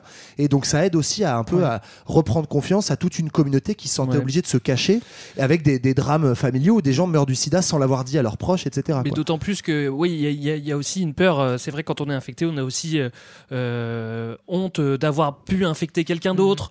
De, c'est, c'est, enfin, je Ouais, pense puis que c'est sexuel, donc c'est sale, quoi. Et Mm. puis, il y a aussi une culpabilité. Je, je n'ai pas mis de capote à une, à une époque où il y avait, il y avait des capotes disponibles. Il y a plein de choses qui peuvent se passer qui font que, bon, c'est pas une maladie qui est, que, que, que, bon, qui est, qui est facile à assumer, et surtout à, à cette époque-là. Mais ce qui est, euh, ce qui est assez fort en tout cas, c'est que euh, cette association elle, va être constante dans son, sa volonté d'afficher, que ça soit aussi au sein de la communauté gay. On est quand même en plein dans le- les années 90, c'est aussi l'essor de la marche des fiertés, la Gay Pride, et euh, ils vont aussi investir ces lieux-là pour aussi interpeller la communauté gay et la, la- la mettre face à sa réalité pour pas être dans le déni. Et puis en parallèle, ils vont mener des actions qui vont les rendre célèbres auprès de l'opinion publique en faisant chier en fait. Mm. Et notamment une des sorties les plus célèbres, c'est euh, sur euh, un plateau de télé à l'occasion du Sud-Action où tu as l'ancien ministre de la Santé, euh, Philippe Douste-Blazy, Ouais. qui, euh, qui est interpellé parce que euh, il y a une politique migratoire qui est très dure et qui renvoie des gens malades euh, bah, dans leur pays pour qu'ils aillent mourir. quoi. Et donc ils sont interpellés là-dessus. Il y a notamment le fameux pays de merde qui est lancé par le, le président d'Actob, je crois, à ce moment-là. Et qui, qui, on sent que le petit Douste-Blazy est un petit peu... euh, Enfin voilà, on aime C'est pas bien, faut pas dire ça. on aime bien accompagner un peu nos malades, les nôtres, mais il faut pas non plus Mm. trop chahuter. Et Actob va, va vraiment Ouais. chahuter de façon régulière. On rentre ensuite euh, dans les années 86, euh, 90 pardon. Les années 86, il y en a beaucoup, Il y en a hein. hein. La prévention évolue tout de même un petit peu. Ça avance. On va pas dire que ça n'avance pas. Je pense qu'on est les, les- les témoins. Tu l'as dit, Johan, euh, les témoins de, de cette époque, euh, de ceux qui ont grandi avec le SIDA, les capotes, la peur, hein, parce qu'on a été aussi élevé à la peur hein, finalement. Euh, en tout cas, c'est euh, la maladie. Elle, euh, même si la prévention euh, augmente, la maladie ne prend pas de vacances jusqu'à un pic. Ouais, c'est ça. En fait, le pic arrive tardivement en 1997, donc ça fait déjà euh, 17 ans qu'on sait que la maladie existe et qu'elle euh, qu'elle circule, donc on est vraiment très en retard. Et euh, voilà, donner juste quelques chiffres. En, en 94, par exemple, à New York, on a 188 personnes par jour qui meurent du sida. Et à la fin des années 90, on a eu 16 millions de morts déjà depuis le début de l'épidémie. Donc au début, on disait, ouais, c'est très létal, mais ça touche peu de gens. Bah, 16 millions de morts, voilà, ça, ça donne Mhm. quand même Ouais. une idée de l'impact. Donc le pic d'infection euh, arrive en 97, ça veut dire qu'après il y a moins d'infection- d'affections qu'avant ce pic, mais quand même euh, la maladie circule très largement encore à la fin Mm. des années 90. Donc euh, voilà, je le dis presque 20 ans après le début quoi. Ouais. Il y a aussi un paquet de, de... dans, dans l'exposition, il y a un paquet de, de, de célébrités qui Ouais. meurent qui meurent du sida parce que bon, infection dans les années 80, tu vas mourir dans les années 80. Enfin bon, aussi ça, enfin en fonction de, ta date d'infection, euh, tu vas mourir dans les années 90. Voilà, moi je cite quand même euh, Freddie Mercury parce que en plus il avait parti- participé au concert de, charité Live Aid qui avait été en 85 hein, quand même. Ça c'était un peu Mm. euh, un peu en avance hein, euh, euh, globalement. Bah, aux États-Unis notamment parce qu'il y a voilà il y y a une communauté en euh, Angleterre, je crois. Euh, le Live Aid. ah Il me semble. Bon, je crois, hein, mais je, je- faut à vérifier. mais en tout cas enfin il y a un rôle un peu en- ambivalent de ces euh, morts célèbres c'est, vrai que notamment dans certaines associations dont Act Up on va dénoncer le fait qu'il y ait des bons morts du sida c'est-à-dire les stars qu'on va accompagner dans, dans les dernières phases de la maladie et puis la, la- la masse des anonymes après il y a eu quand même de fait euh, bah, ça a fait un déclic auprès du grand public Ouais. et notamment que certaines célébrités aussi affichent en fait et à, à l'encontre de cette honte là et je pense notamment il y a une autre asso qui est assez emblématique en France de la lutte contre le sida qui est l'association AID qui est fondée en 1984 par euh, un sociologue euh, donc qui est Daniel Defer et qui est qui s'est lancé dans le combat contre le sida suite au décès de son compagnon euh, Michel Foucault Ouais. Et donc du coup en fait bah voilà a aussi utilisé d'une certaine façon la notoriété de Michel Foucault pour euh, Mm. mettre le projecteur et l'association aide moins dans la revendication et a plutôt collaboré avec le- les pouvoirs publics pour bah, diffuser la prévention Mm. et l'accompagnement des, des personnes malades. J'ai vérifié le live aid, c'est en même temps à Londres et à Philadelphie simultanément. Oh, mais pas avec les mêmes gens, Vous avez attention. tous les deux raison. voilà. Euh, vous voulez citer d'autres euh, célébrités? Ça, ça, ça sert à rien, mais bon. euh, Non, euh. Eli Moi- Kaku, Ouais. ouais. Miles Davis, moi je savais pas. Ouais, euh, Miles Davis. Ouais, mon, bon. mon prof de musique au collège. C'est vrai. Oui. D'accord. Bon. Voilà. Euh, alors, on en est où? Euh, Sensibilisation Bah, augmente, ça on l'a dit, mais bon, oui. on peut. On peut... Mais en fait, ce qui est intéressant, c'est qu'on arrive vraiment à imposer le, le sida dans le débat public. Alors, même si c'est ponctuellement, même si c'est jamais assez longtemps, mais il y a notamment le action euh, qui va être un peu Oui. le, le truc emblématique. Il y avait déjà le Téléthon qui existait avec une journée euh, où les médias euh, consacraient le- leur antenne à une maladie particulière. Et ben, le sida action va réussir aussi à, à s'imposer et du coup à devenir un rendez-vous alors annuel, régulier insuffisant, mais où au moins toutes les chaînes de télévision Mm. évoquent le sujet et donc évoquent aussi euh, la maladie, l'accompagnement, Mm. la question des traitements. Donc ça va quand même favoriser à, d'une part, faire disparaître et faire taire un certain nombre de rumeurs, et d'autre part, euh, l'isolement Ouais. des malades, Mm. même s'il reste encore euh, beaucoup à faire. Et pour donner juste une petite anecdote, par exemple, de ce premier SIDAction, donc qui a lieu en 94, euh, Clémentine Célarier, hein, qui est une, une comédienne. euh, C'est le jambon Madrange. C'est elle qui faisait la pub? Non, c'était euh, Julie Lescaut. Je sais pas. euh, À, véri- à vérifier. En tout cas, Clémentine enfin pour donner un peu une idée de l'ambiance de l'époque, pour provoquer en direct à la télé, elle embrasse un séropo malade du SIDA pour montrer en 94, donc 14 ans après le début de la maladie, vous voyez, on peut euh, embrasser et ça se transmet pas par, pas par la salive, ouais. pour montrer le retard notamment Oui, dans oui, les en- en mentalités. en fait. 94, C'est ça, hein. c'est 14 ans après. C'est-à-dire qu'il y a des séropositifs qui témoignent que dans les années 90, il y a encore plein de gens qui se lavent les mains direct après Ouais, leur ouais, avoir serré la main. Donc on est très très loin en termes de, de, de- voilà de- d'idées de comment ça se transmet, etc. Il y a encore beaucoup de préjugés. Alors, je vais continuer de fact-checker, c'est bien le jambon Madrange. Bref, euh, en France, au milieu. T'as le fact-checker en série, quoi, ça, la En- en France, au milieu de, de tout ça, on a aussi euh, l'affaire du sang contaminé qui éclate. Ouais. Et Ah, ça, c'est sympa aussi. ouais, ouais, c'est très Non, sympa. en France, on est vraiment bien sur le sida. On est plus Ouais. en retard que nos pays européens et tout. Bon, en gros, ça, ça pourrait être un épisode en soi, parce que c'est Mm. vraiment une, un, un scandale sanitaire d'État, en fait, euh, qui est énorme. Mais grosso modo, donc, on le disait tout à l'heure, les hémophiles nécessitent des transfusions sanguines. Et en fait, pour des raisons économiques, euh, la France va sciemment, malgré des informations, et euh, les médecins français vont, euh, enfin, les, les labos français qui euh, vendaient et faisaient circuler les poches de sang pour les hémophiles, vont sciemment refuser, en fait, de euh, traiter le sang, les poches de sang potentiellement contaminées, euh, c'est-à-dire en les chauffant pour éviter que ça, pour que ça tue le virus. Ils vont sciemment refuser de le faire, ou alors l'État français va sciemment refuser d'acheter des poches décontaminées à des pays étrangers comme l'Allemagne et les États-Unis pour des raisons purement économiques, en fait, parce qu'on a plein de poches de sang écoulées, parce que ça coûte trop cher de les traiter, ou que ce serait désavantageux vis-à-vis de la concurrence. On va Point pas de vue écolo, ça sert à rien de ramener des, des poches de, de l'autre bout du monde. Alors c'est ouais, c'est plus écolo. je suis Ouais, pas sûr que l'argument vraiment était mis en avant. Pour la Il se trouve que n'empêche, on va en fait je fact-check.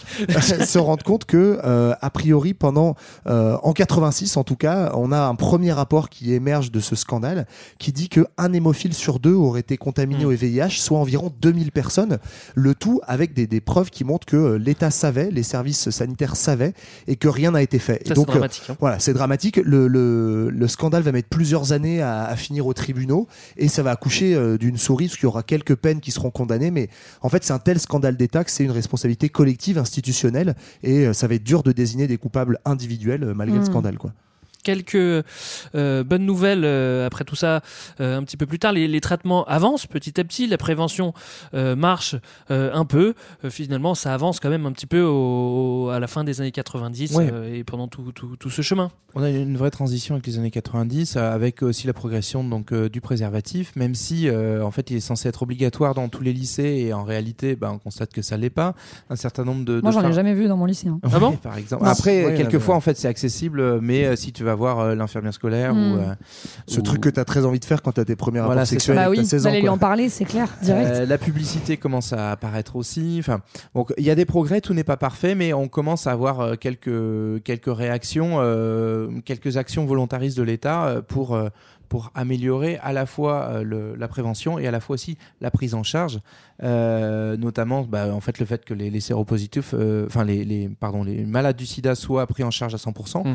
euh, sur des thérapies qui sont de plus en plus euh, onéreuses quoi. Notamment euh, la trithérapie qui euh, fait son, son arrivée. Oui, c'est ça, c'est en 96, on découvre euh, de nouvelles molécules pour lutter contre le VIH. Et euh, en, en les combinant avec la ZT, en fait, ça permet de, de lancer la trithérapie qui va quand même radicalement changer la vie de, des patients, parce que ça va être euh, un, un traitement beaucoup plus efficace que la ZT, euh, qui va permettre que le VIH en fait, reste dans les cellules, mais à un état latent. Donc, la survenue du sida chez les patients VIH, qui était de 20% la première année, passe à 2-3%.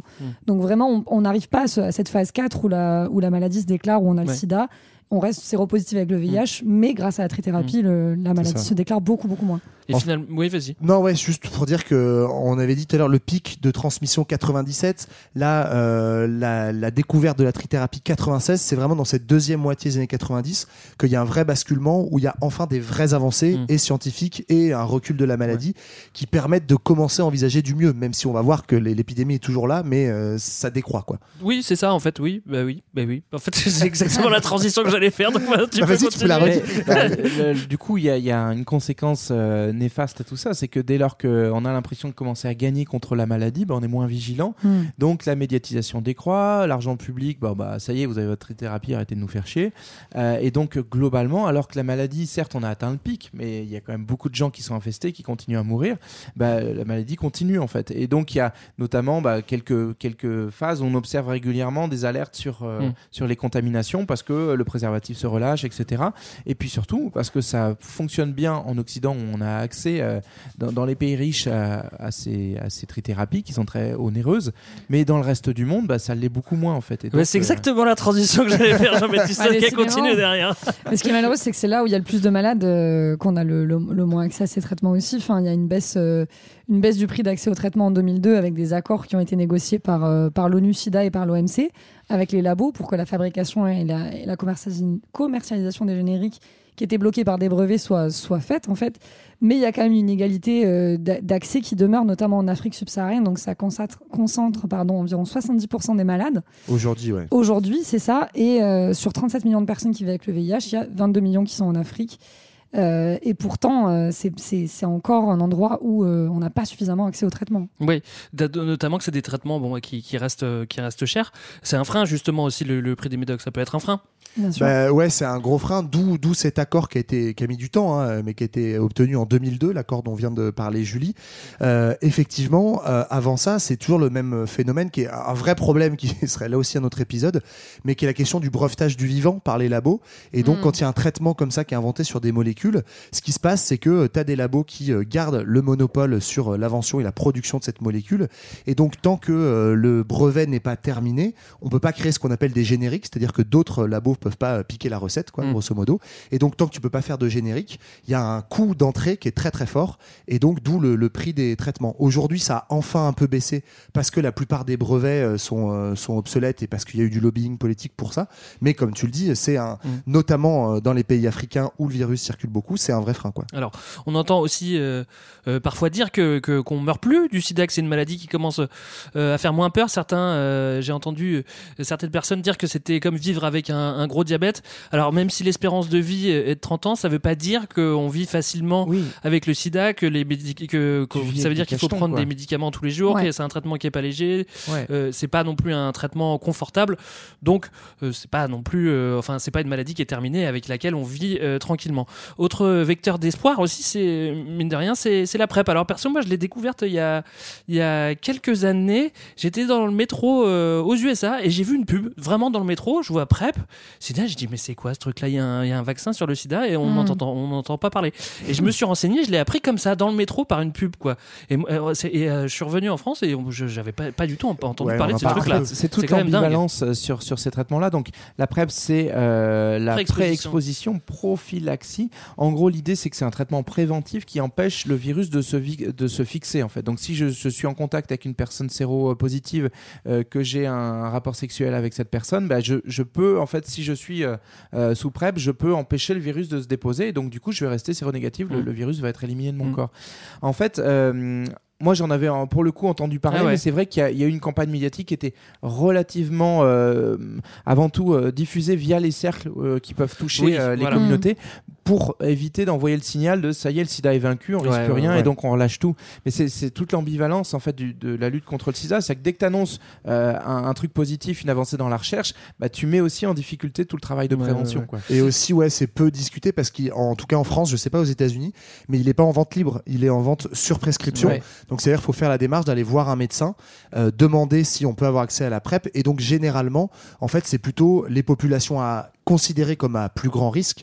Euh, donc les personnes de la communauté LGBT, les travailleuses du sexe notamment, Mm. travailleuses et travailleurs du sexe, euh, consommateurs de drogue, etc. Euh, donc effectivement, on est assez discret sur ce traitement-là. Juste pour dire quand même, parce que je trouve que c'est- important, il y a des gens qui nous écoutent, euh, c'est un traitement qu'il faut prendre, c'est- assez rigoureux en fait. Ouais. Il faut le prendre, je crois, 24 heures à peu près avant, donc c'est pas n'importe quand non plus, c'est pas genre bah tiens, je prends un cacheton et je suis Oui, protégé. c'est pas pour tout le monde. en fait, Voilà, c'est pas pour Ça tout le monde, c'est pas à n'importe quel moment, donc ça demande un suivi médical et en tout cas être bien au courant de quand t'es protégé, quand tu ne l'es pas. Alors c'est une mention qui apparaît de plus en plus dans les, sur les sites de rencontres aussi. hein, le- Ah ouais la mention PrEP, euh, il y a des descriptions et il y a marqué PrEP ou pas PrEP. Mais ce qu'il faut quand même dire avec la, la PrEP, c'est le, en fait, la, la révolution que ça a été euh, d'un point de vue intime en fait pour pour les personnes atteintes du VIH, parce que une des, un des grandes retombées de la maladie, c'est aussi l'isolement, le fait que tout le monde se méfie de toi, le fait que tu te coupes de ton, de ton environnement social, et puis le fait que tu te coupes d'une sexualité aussi, euh, parce que bah, certes, à la capote, etc. Mais en fait, quand tu vis 10-15 ans avec une personne qui est atteinte de la maladie, en fait, c'est- ça reste assez difficile de s'astreindre Ouais, au c'est préservatif sûr, ouais. euh, et, et du coup avoir euh, Hmm. l'impression que en fait la maladie et le rapport à la maladie s'in- s'invite jusque dans ton intimité. Donc la PrEP euh, va- libère au moins rouvre un peu un horizon intime. Ouais, ce qui est intéressant que tu disais aussi sur euh, tout ce qui est isolement et euh, discrimination qui peuvent encore être euh, vivaces aujourd'hui. Moi, j'ai appris en préparant l'épisode qu'aux États-Unis, il y a des peines de prison pour les séropositifs qui exposent leurs partenaires sans les contaminer, euh, alors qu'ils portent un préservatif s'ils n'ont pas dit qu'ils étaient séropositifs. Donc, en gros, si vous couchez avec quelqu'un avec préservatif, mais que la personne dit il m'avait pas dit ou elle m'avait pas dit qu'il ou elle était Tu séropo, euh, vous pouvez aller ouais. en prison, euh, mais je veux dire, les peines vont jusqu'à 20 ans. Euh, Enfin, c'est c'est c'est un, Ouais. c'est un truc de fou. Ça peut même être juste pour des morsures ou des crachats. Voilà. Et en Ouais. France, jusqu'à il y a pas si longtemps, les personnes euh, gays pouvaient pas donner leur sang aussi. Mm. Enfin, il y a quand même des trucs Mm. euh, qui sont encore un, un peu un peu fous. Alors, Je crois que c'est le cas maintenant, mais je je sais sais pas. pas. sûr que ce soit. C'est encore je- le cas je- semble qu'il y a toujours. J'aurais dû vérifier, mais euh, Mais j'espère non, je que crois c'est qu'il plus le non, cas. je crois qu'il y a un test en fait peut-être pour les personnes à risque. Eh ben, on Fact va- checker. Alors, on sait pas. Non, là, j'ai plus le temps. Là, on arrive près de la fin de l'épisode. Je peux plus sortir l'ordi. on pourrait euh, presque croire que, que le SIDA est une maladie du, du siècle dernier, mais ça, c'est seulement si on regarde pas les chiffres en fait, parce que parce que si on regarde les chiffres, on se rend compte que c'est quand même euh, bien présent. hein. Et ouais, bah, on estime qu'il y a encore 1,5 million de contaminations nouvelles chaque année. Donc euh, voilà, c'est c'est énorme. Ça veut dire 1,5 million de personnes qui vont soit mourir du sida, soit vivre toute leur vie avec un traitement. Euh, 700 000 décès par an encore. Et euh, en 2020, donc ça, ce que je vous donne, c'est les chiffres de 2020, euh, c'est 79 millions euh, de personnes qui étaient Mm. infectées depuis le début et 36 millions de morts. Je crois que c'est une des plus grosses pandémies de l'histoire en fait, Mm. en termes de, de nombre de morts. On est on est à 25 millions pour le Covid euh, au niveau du monde là, c'est ça? De morts? Non Ah, d'infectés, tu veux dire Ah oui, Non, de morts beaucoup moins. On doit être à 4 ou 5 millions. hein. Ah, Il y a Euh, plein de trucs à fact-checker. On va pas ouais, pouvoir tout faire. Ah si, si, non, non, on n'en est pas du tout à 25 millions de Mais, morts. euh, 25 millions de contaminés? Mais en tout cas, ce qui est- Peut-être, mais ouais, Bon, peu ouais, importe. contaminé, on Va a du mal à fact-checker. On n'a pas les chiffres. Euh, par contre, ce qui- ce qui- ce qu'il faut, euh, ce qui est important de dire, c'est que du coup, il y a aussi beaucoup de gens qui meurent aujourd'hui du SIDA parce qu'ils se font pas diagnostiquer et parce que ils- du coup, ils n'ont pas accès ou ne demandent pas l'accès euh, à un accompagnement médical. Euh, je rappelle que en France, en tout cas, le, le- le dépistage, il est anonyme, gratuit euh, et il se fait assez facilement près de chez vous. Mm. Donc, n'hésitez pas. N'hésitez pas. C'était un beau message. Et les capotes. en propose hein, d'ailleurs des tests. C'était aussi un bon. Euh, C'était des lancements de D-Full euh, à l'époque sur Fun Radio, qui était un très bon vecteur. Les radios Fun Radio, le doc et machin, radio vecteur jeune, quoi. de prévention. Honnêtement, vrai. il y avait des capotes Skyrock et des capotes Fun Radio, et on en parlait tout le temps. C'est plus trop le cas aujourd'hui. Il y a plus de, il y a pas de capote fréquence moderne, Alors, par il y a eu exemple. il y a- il y a un bus. Bonne idée euh, de cookies, un truc à lancer là. Il y a un bus euh, Skyrock pour la vaccination euh, anti-Covid-19. D'accord. Bon, alors Ah, je ils sont sur tous les fronts. Euh, Est-ce que vous voulez rajouter quelque chose, peut-être euh, des recommandations? On a- tu, tu nous as parlé des Nuits Fauves. Ouais. Tu euh, l'as revu? euh, je l'ai pas revu récemment, Ouais. mais euh, peut-être qu'on peut on peut donner aussi comme euh, référence 120 battements dont on n'a pas parlé Ouais, Ouais. Act Up. Euh, voilà un super docu Arte sur la partie origine coloniale si ça vous intéresse aussi. Alors j'ai fait le petit fact-checking et il y a Ah. effectivement euh, 5 millions de morts à octobre 2021 du Covid. Ouais, je me suis bien planté. J'étais, Voilà, vraiment à 20, désolé. à 20 millions près, ça va. Ouais. Et euh, effectivement, depuis euh, juin 2021 seulement, il n'y a plus de distinction entre les hétéros et les personnes LGBT Ah bah, tu- ouais. pour donner son sang C'est ouf. en vois, France. je pensais que c'était encore, euh, encore maintenu. Très récent, ouais. Et là.